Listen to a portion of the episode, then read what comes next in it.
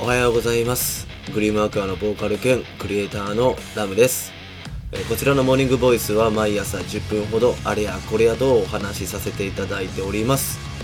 ノートで配信を行った後、ポッドキャストやスタンド FM でも配信しておりますので、えーお好きなアプリで聞いてください。それぞれですね、いいねやフォローをしていただけるとめっちゃ嬉しいです。今日もどうぞ最後までお付き合いください。よろしくお願いします。えー本日はですね昨日に引き続き一昨日配信されたラルク・アンシュエルのライブを見た感想について一人のファンとして語りたいと思います。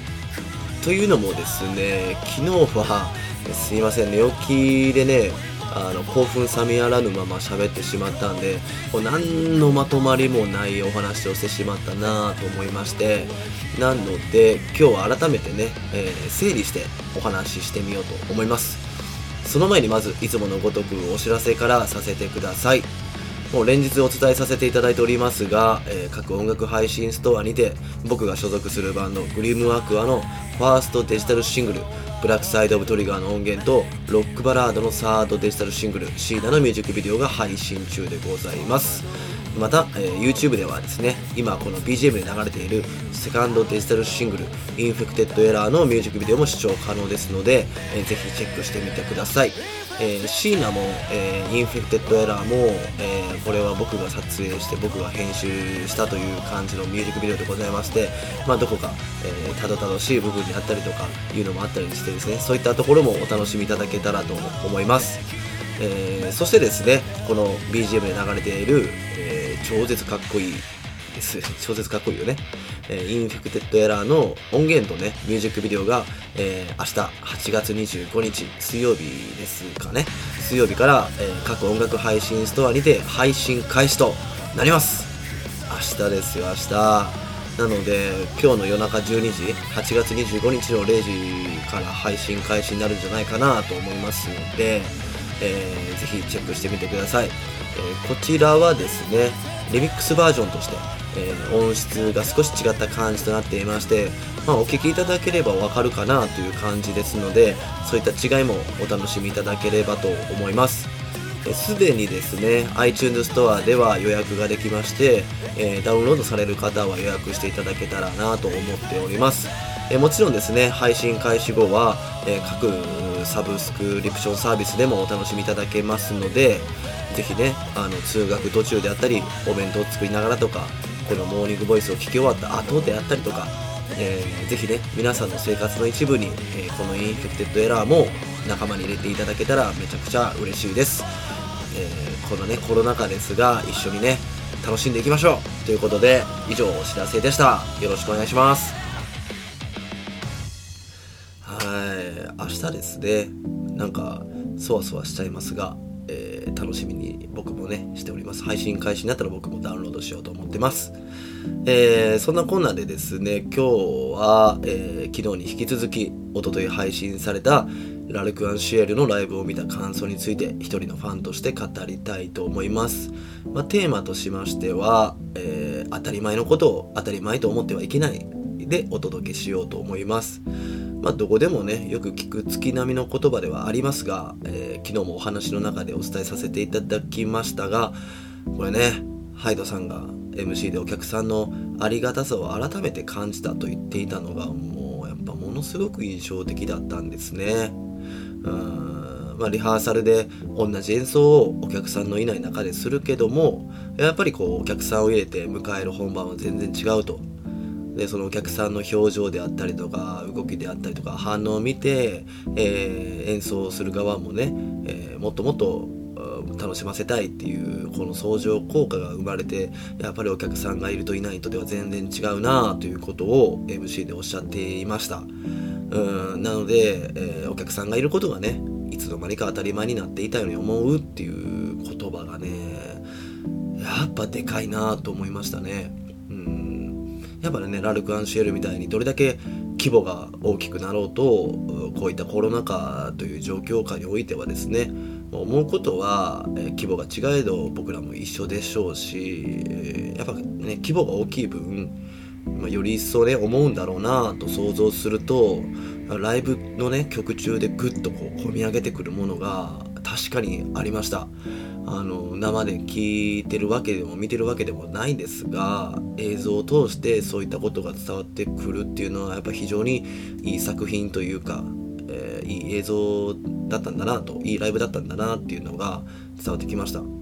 映像になると感動はやっぱ7割とかいう風に聞いたこともありますが、まあ、それでもねこうやって感動が伝わってくるっていうのは素晴らしいことだなと改めて思います。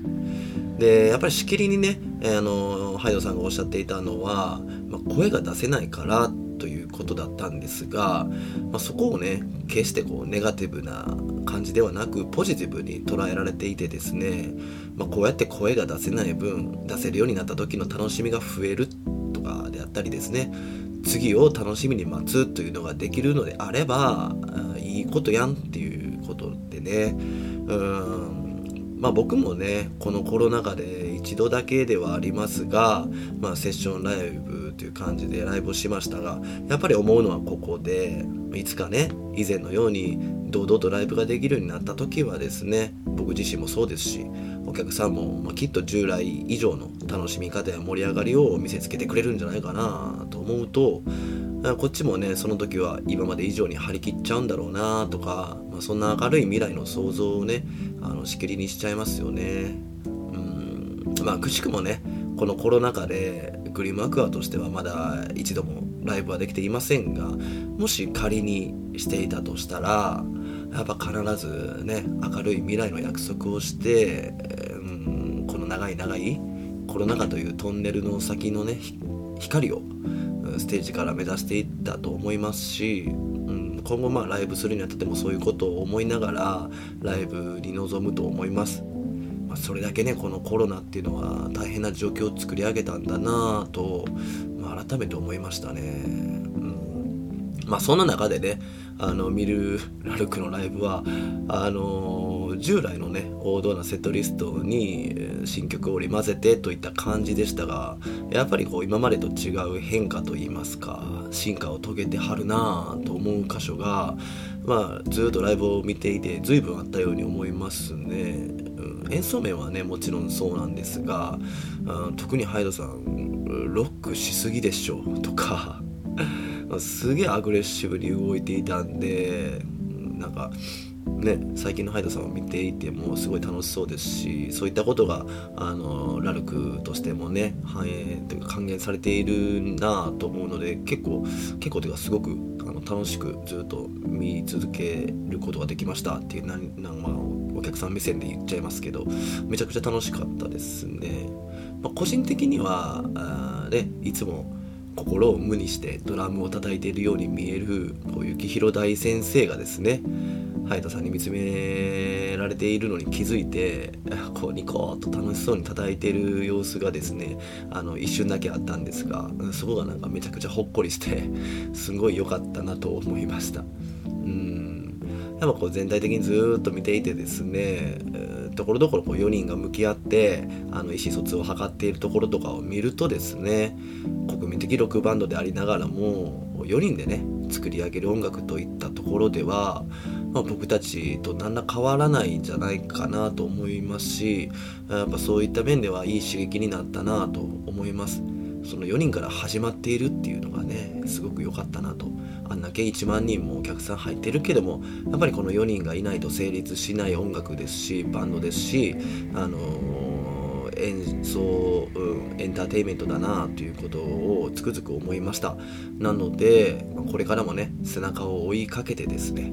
えー、僕もメンバーもね切磋琢磨していけたらなと強く思いました。もうね何よりもライブがしたくてうずうずしてしまいますよね。ああいうのを見るとね。なのでまあ今年中には何かしらできるように頑張ります、えー、このコロナ禍でもねこうやって希望を与えてくれる存在にこの場を使って感謝申し上げます。どうも本当にありがとうございました。